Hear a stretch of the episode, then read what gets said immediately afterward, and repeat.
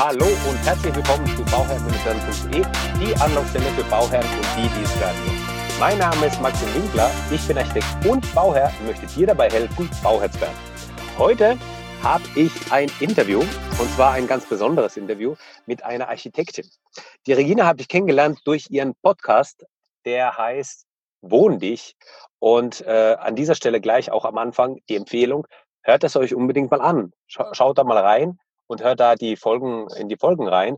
Er ist äh, wirklich sehr interessant und ähm, ja, auch für euch als Bauherrn eine Empfehlung. Und an erster Stelle frage ich dich mal, Regina, äh, hi und wie geht es dir? Mhm. Super.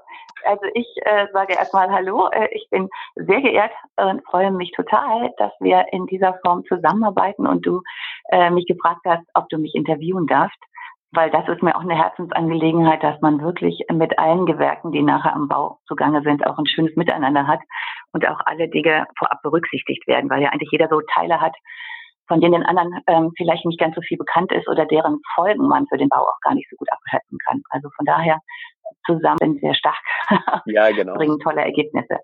Ja, super. Freut mich, freut mich auch, dass du äh, zugesagt hast und hier wir das Interview machen können. Aber als allererstes, ich habe ja schon gesagt, du bist Archit Innenarchitektin und stell dich doch mal kurz Innenarchitektin, vor. ja. Genau, stell dich mal kurz vor und sag mal, ähm, wo du herkommst und was du so machst. Ja, ist eine lange Geschichte. Also ich bin im Bergischen aufgewachsen und war wahnsinnig viel draußen im Wald, weil es ein kleines Dorf war. Und ich, es gibt tatsächlich schon Beweisbilder, dass ich schon meinen äh, Laufstall mit Stoffresten meiner Tante dekoriert habe. Hm. Das ist dann halt ein bisschen weiter ausgeartet. Mein Vater hat Maurer gelernt äh, und später äh, noch ein Ingenieurstudium hinterhergehängt und hat dann Straßen gebaut, so dass ich schon als Vierjährige mit auf der Baustelle war. Und ich glaube, das hatte durchaus einen großen Einfluss auf mich, ähm, weil es war irgendwie schön zu sehen, dass mein Vater da der Chef war. Der hat unter anderem den Kiesbergtunnel in Wuppertal äh, gebaut, mhm. federführend. Der war nachher in Wuppertal als Ingenieur tätig. Ähm, ja, und ich fand dieses Baustellenambiente immer sehr schön. Und wir haben dann angefangen, auch bei mir im Kinderzimmer, mir war nie das Recht, was mein Vater sich ausgedacht hatte. Der hat unser sozusagen selber konstruiert. Und die Nische für den Schrank, die er sich toll ausgedacht hat, äh, wollte ich dann für meinen Schreibtisch nutzen. So fing das schon an. Also ich wollte immer was anderes haben. Und dann wurde dieser Wunsch auch immer stärker, äh, dass ich mich auslebe. Meine Eltern fanden das nicht so prickelnd. Die wollten, dass ich was Ordentliches lerne. Deswegen kann ich jetzt auch noch auf eine Banklehre und sogar zwei Jahre im Geld- und Devisenhandel äh, verweisen. Wow. und deswegen bin ich auch nachher in die Großstadt geflüchtet. Okay. Mhm. Ja, also es ist eine äh, sehr spannende Geschichte. Und mit 24 hatte bei dem Geld- und Devisenhandel durchaus Spaß dran gefunden, an diesem äh, Adrenalinkick. Aber mit 24 habe ich gesagt, wenn ich jetzt nicht studiere, dann nie. Und jetzt bin ich außer Haus und mein Freund hat es damals unterstützt, der äh, ist und war Malermeister mhm. und hat gesagt, komm, wir packen das zusammen, wenn du das machen möchtest. Ja, und dann habe ich mich um Studienplatz beworben und bin dann aber nicht nach Düsseldorf wie geplant gekommen, sondern nach Detmold. Mhm. Was sich aber langfristig als Segen erwiesen hat, weil es da sehr viel handwerklicher zuging und man auch sehr viel schneller durch Studium kam. Mhm. Und ich war ja dann schon durch die Ausbildung ein bisschen geschult. Das heißt, ich habe wirklich in vier Jahren das Studium abgeschlossen äh, und habe im Studium eine Freundin aus Hamburg kennengelernt und wir beiden sind so ein bisschen abgegangen wie die Wutz. Also wir waren nur noch in der, bei der Tischlerei, in Baumärkten. Wir haben gebaut, gebastelt, gemacht, getan und waren auch beide dann in den vier Jahren schon fertig, weil wir einfach unbedingt was machen wollten. Cool. Naja, und danach bin ich dann als erste Stelle, es, es waren ja immer so schwierige Zeiten für Innenarchitekten, das war in den 90ern, Ende der 80er. Mhm. Und alle haben gesagt, total brotlose Kunst. Aber als ich fertig war, wurde es immer besser. Und ich habe dann äh, mit Lichtplanung angefangen, weil das für mich so eine Art Weiterbildung war. Und ich hätte nie gedacht, dass ich so lange dann Lichtplanung machen würde. Mhm. Und äh, bin dann wirklich also für, für große Ketten unterwegs gewesen. Ich habe Adidas beleuchtet, Escada beleuchtet, eigentlich fast jede ähm, Shop Hersteller, den man sich nur vorstellen kann. Und das Schöne war, wir haben damals halt von der Präsentation beim Kunden und dem ersten Gespräch über die Planung bis zur Bauleitung durften wir alles abdecken. Mhm. Und das hat halt wirklich Spaß gemacht, hat einen guten Lerneffekt gehabt. Ne? Mhm. Ja, und mir wurde das irgendwann äh, in Anführungszeichen zu wenig. Ich wollte immer alles äh, machen, also mit einrichten. Ähm, da ich aber nicht wusste, wie ich aus der Nummer rauskomme, bin ich erstmal ein Jahr ins Ausland gegangen, sprich Costa Rica, und habe wirklich gesagt, ich muss ganz aus unserem System raus ähm, denn ich weiß im Moment nicht, wie ich das realisieren soll. Ich möchte jetzt keine Zeichenmaus beim Architekten sein. Ne? Ja. Ich habe die ganzen Sachen gemacht und ich möchte auf dem Level bleiben. Ja, und als ich wiedergekommen bin, äh, hat sich dann in einer ähm, Werbeagentur die Stelle als Projektleiterin für Messestände ergeben und dann immer schon Spaß. Ja, und dann bin ich ein Jahr mit Honda durch die äh, Welt gereist. Also ich habe mit der IAA in Frankfurt angefangen, mit einem zweigeschossigen Stand, wow. mit Wasserbecken und Drehbühne, das volle Programm. Mhm. Ja, die Konstruktion hat ein Architekt hier aus Düsseldorf gemacht und ich bin dann wirklich nur ähm, äh, was heißt nur, also ich bin dann für die Projektleitung eingestiegen mhm. und die ging netterweise, weil es ja eine Werbeagentur war, von den Prospekten über die Kleidung der Hostessen, über das Veranstaltungsprogramm, also Tutti Completi. Cool. Äh, und das war halt auch das, was ich heute immer noch so schön finde, dass man so durchgängig die Sachen macht. Also wirklich, mhm. ja, von dem Kostüm bis zur Musik äh, über die Ausgestaltung mhm. und letztlich auch bei den Kunden dann äh, da selbst. Ich habe danach dann noch Ladenbau gemacht und habe äh, für die Telekom äh, über einen Vermittler äh, Läden umgebaut. Das war auch sehr spannend. Mhm. Ja, und dann bin ich ähm, irgendwann schwanger geworden und habe gesagt, das packe ich alles nicht mehr. Und äh, habe dann Lichtplanung lief eigentlich immer äh, nebenbei. Ich habe das freiberuflich gemacht für Leuchtenhersteller, die auch diese großen Ketten betreuen, nach wie mhm. vor. Und ähm, ja, und habe dann an der Wohnberatung äh, für Privatkunden viel mehr Spaß gefunden, als ich ehrlich gesagt jemals gedacht habe.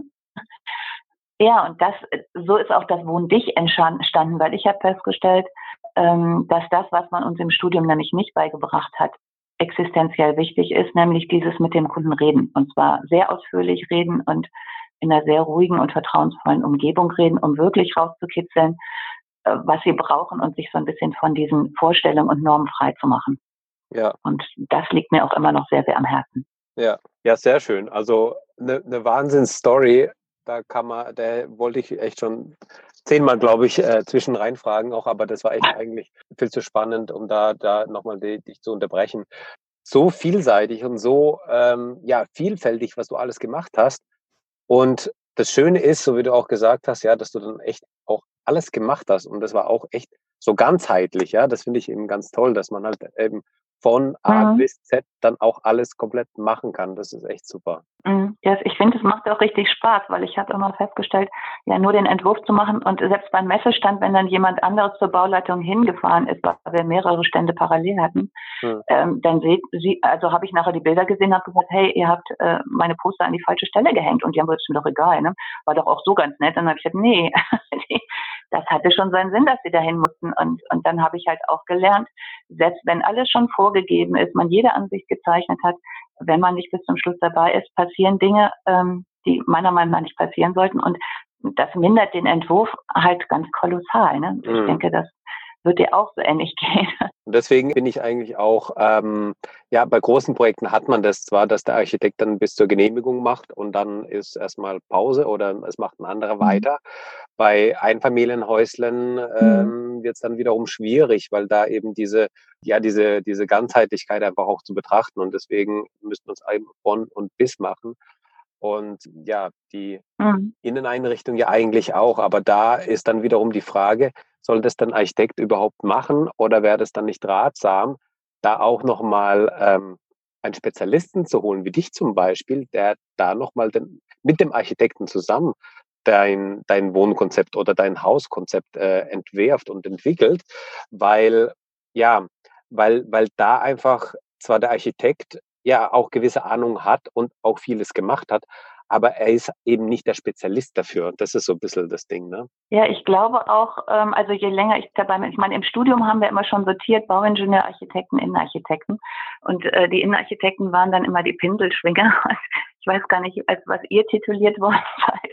Aber äh, äh, es ist ja schon so, dass man so, sowohl von, von der eigenen Charakterlichkeit als auch in dem, was man am liebsten tut, es ist definitiv ein Unterschied. Und äh, ich finde, also nach all den Jahren kann ich auch nur sagen, es macht Sinn, ähm, die Fähigkeiten jedes Gewerks zu nutzen und jeden für seinen Bereich auch einzusetzen und aber immer das Gesamte im, im Kopf zu behalten. Und ich muss sagen, auch ähm, mit den Kunden, die dann halt wirklich mich schon direkt mit am Anfang einbezogen haben, so dass wir viele technische Dinge, und das wird ja eher komplizierter als einfacher, direkt auch mit dem Architekten und allen anderen Beteiligten ähm, besprechen konnten, dass man wirklich sagt, ja, der Elektriker denkt halt nur, ohne Elektrikern jetzt sozusagen was Böses zu wollen, aber jeder hat so seine Gewohnheiten und jeder weiß, wie er seine Arbeiten am schnellsten durchgeht und der ist natürlich froh, wenn ihm keiner reinredet. Aber wenn dieses Bewusstsein da ist, dass für den Kunden äh, eine andere Sache viel sinnvoller ist und man sofort, also schon in der Bauphase weiß, dass es anders werden wird und das auch mit allen kommunizieren kann und denen auch klar machen kann, dass das kein böser Wille ist, sondern dass das einfach sinnvoll ist und man das so beschlossen hat, ähm, dann ist da ja auch ein ganz anderes Bewusstsein und dann stehe ich nicht am Ende da, wenn der Kunde mich dann doch noch engagiert äh, und kann viele Dinge ja gar nicht mehr ändern. Und ich denke ja. so, warum hat man vorher mal gefragt? Also ja, und für den Kunden denke ich, es ist halt eine wahnsinnig komplexe Sache mit dem Bau. Also selbst so gesehen nur für meinen Bereich habe ich oft das Kunden sagen, ach du meine Güte, bin ich aber froh, dass ich das nicht alles machen soll. Mhm. Ähm, wenn ich dann halt auch sage, ja, wenn die Fliese nur drei Zentimeter breiter ist, dann hat es aber Konsequenzen für die Fußleiste, für die Dicke der Wand, für den Fußboden. Und dann kommt dies und das und jenes schon nicht mehr hin. Und da tun sich ja dann, das ist ja wie so ein Dominoeffekt. Ja. Ähm, und das ist immer so für mich so schade, wenn das keiner berücksichtigt hat und man nachher da stehen denkt, schade. Es sieht zwar schön aus, aber es hätte noch viel schöner aussehen können. Ne? Und jetzt habe ich schon die, gleich die, die ersten Fragen im Kopf von den Leuten, die uns jetzt zuhören, die dann sagen, ja. ist zwar schön und gut, was ihr hier erzählt, aber sag mal, das kann sich doch keiner leisten, da nochmal jetzt einen Innenarchitekten zu beauftragen, der da auch nochmal sein Geld haben will und, und da auch jetzt nochmal, äh, ähm, ja, nicht nur Honorar, sondern auch nochmal, mit dem muss ich mich auch jetzt nochmal schlagen. Das ist doch, ah, das, ist es das wert?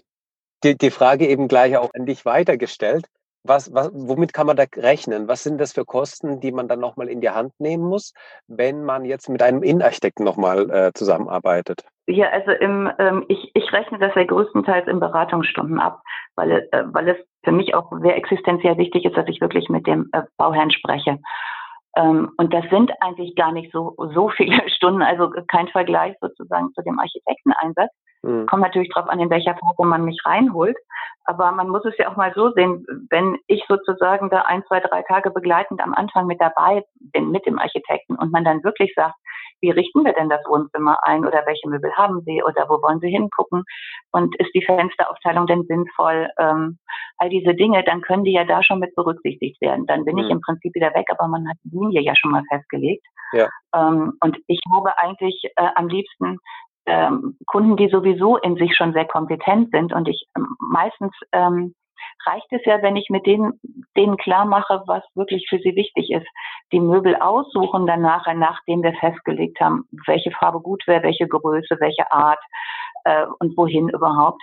Ähm, das machen eigentlich die meisten meiner Kunden nachher selber, weil das ist halt dieser Moment, wo es sehr kompliziert wird und wo es auch sehr viel Zeit kostet, weil halt, wenn, wenn dann jemand sagt, nee, das Sofa ist es noch nicht und wir gucken nochmal, da kann man allein das Sofa aussuchen, kann man über Wochen betreiben. Ne? Also ähm, ja.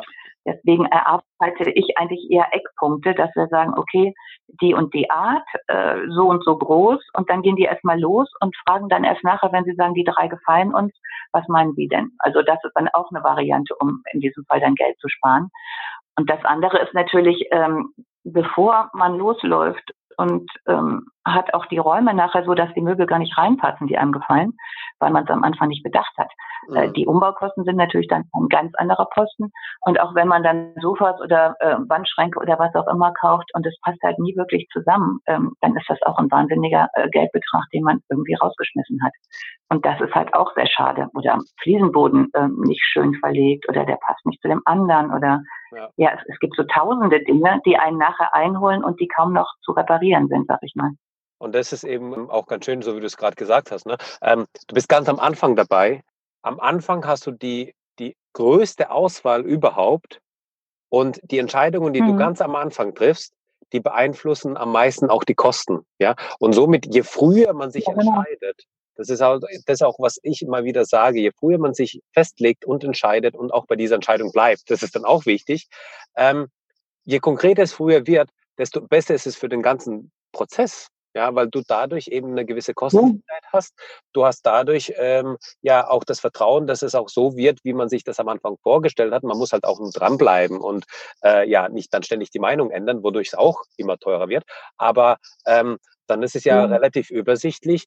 Ähm, oder, oder ich sag mal so, wie viele Stunden kann man denn so, so rechnen, dass man sagt, okay, man bucht dich jetzt oder in der Regel hast du jetzt 20, 40, 100 Stunden, die du in die Beratung hast. Ähm, und dann kann man das sich ja überlegen, ob man das dann nicht machen will, ne? Genau. Ja, der Witz ist, ähm, ich fände das toll, wenn ich bei diesen Stunden wäre. Aber ähm, äh, ich habe mein Einstiegsbereitungspaket sind wirklich zweieinhalb Stunden. Ähm, okay. Und in diesen zweieinhalb Stunden äh, haben wir eigentlich ganz oft, also jetzt gerade, das ist natürlich dann, wenn die Wohnung eigentlich schon da ist, aber auch manchmal, wenn man anfängt zu überlegen, umzubauen, äh, haben wir schon so viele Dinge abgeklopft, ähm, dass man halt danach, das ist immer so ein bisschen, dass man ja an der Wegkreuzung ankommt und der Kunde merkt so, hm, hier wird es jetzt irgendwie doof und ich weiß nicht mehr weiter. Mhm. Und die Auswahl ist halt gigantisch groß und man braucht ja irgendwie so eine Richtlinie. Mhm. Und ich habe halt festgestellt, dieses Hin und Her, das passiert meinen Kunden nachher gar nicht mehr. Weil ähm, wenn wir uns dann Jetzt gerade bei so einem kompletten Haus ist es natürlich länger, da kommt man dann vielleicht durchaus schon mal auf die 100 Stunden. Ähm, aber dann habe ich mit denen wirklich alles rausgekitzelt, was sie haben wollen. Und das Gute ist, dass dadurch, dass sie sich ja ständig auch selber mit einbringen, ja. ähm, wir haben alle, alle Dinge, die sie in sich fühlen, die sie gern verwirklichen würden, haben wir dann auch abgeklopft. Denn die, eine der großen Gefahren, weswegen es ja auch immer hin und her geht, ist ja, dass man was beschließt und danach kommt so ein äh, Freund, Bekannter oder wer auch immer vorbei und sagt, ach so machst du das, aber ich fände es aber besser, wenn du es so machst. Ja. Und ähm, wenn man dann, also wie in meinem Fall, die Sachen durchdiskutiert hat, dann ist es so wunderbar, dass dann der Kunde schon seinen Freunden und Bekannten auch die Argumente liefern kann und sagen, ja, kann ich verstehen, habe ich damals auch noch so gedacht, aber wir haben im gemeinsamen Gespräch erkannt, dass aus den und den und den Gründen das in diesem Fall gar keinen Sinn macht. Und mhm. von daher erreiche ich mit meinen Kunden halt eine super große Zufriedenheit. Und die sind sozusagen total kompetent und äh, auch widerstandsfähig. Also auch wenn der Handwerker unter Umständen irgendwas vereinfachen will, ein Kunde, der weiß, warum er ähm, den Stecker da haben will oder ähm, warum er unbedingt da sechs Steckdosen haben muss, der wird auch dem Elektriker gegenüber ganz anders auftreten können und sagen, du, ich weiß, normalerweise krieg ich nur zwei und du würdest mir die da und dahin machen, aber ich weiß ganz genau, was da hinkommt und warum ich die brauche. Mhm. Und, und diesen Rückgrat, äh, das braucht man eigentlich erfahrungsgemäß während der Bauphase, weil es kommen ja immer so ein bisschen übersprungartige ähm, Entscheidungen. Und dann finde ich es immer sehr gut, wenn meine Kunden dann auch wirklich kompetent sind und im Zweifelsfall einfach anrufen und sagen, hm, ich bin mir ja gerade unsicher, weil da kommen Sachen auf, die haben wir noch nicht besprochen. Ja. Denn dieses Hin und Her ist ja das kostentreibendste überhaupt. Also vor und zurück und das ist, ist nachher für alle so frustrierend. Also ähm, ja, und, und das ist so schade, weil eigentlich kommen wir immer in so einen Adrenalinschub, so einen Flow, ähm, dass man am Anfang, es ist ja wie so eine Tüte, also am Anfang hat man noch wahnsinnig viel Auswahl. Und je mehr man die, ähm, die Rädchen festschraubt und sagt, okay, ähm, was weiß ich, ich brauche ein L-förmiges Sofa, dann fallen schon alle geraden Sofas weg. Äh, mhm. Und so geht's ja immer tiefer, ne? Das soll die und die Füße haben oder äh, den und den Stoff und das ist ja nur das Sofa, also mit den Fliesen und so ist ja überall das Gleiche. Ja. Und irgendwann hat man so einen spitzen Kanal erreicht, dass sich auch die anderen Dinge eigentlich automatisch ergeben, weil man dann weiß, was dazu passt. Ja. Und dann kommt diese Erleichterung und äh, nicht mehr diese Überforderung. Ja, das Interview ist jetzt leider mal bisschen geschnitten. Ich mache da zwei Teile draus, weil sonst wird es einfach viel zu lang. Wir haben uns einiges zu erzählen gehabt, aber das war ja sehr, sehr spannend. Sei gespannt, es kommen noch ein paar richtig, richtig gute Tipps. Und ich wünsche dir, wie immer, nur das Allerbeste und immer dran denken, um Bauherr zu werden, schau rein bei Bauherr-Werden. Ciao, dein Maxim.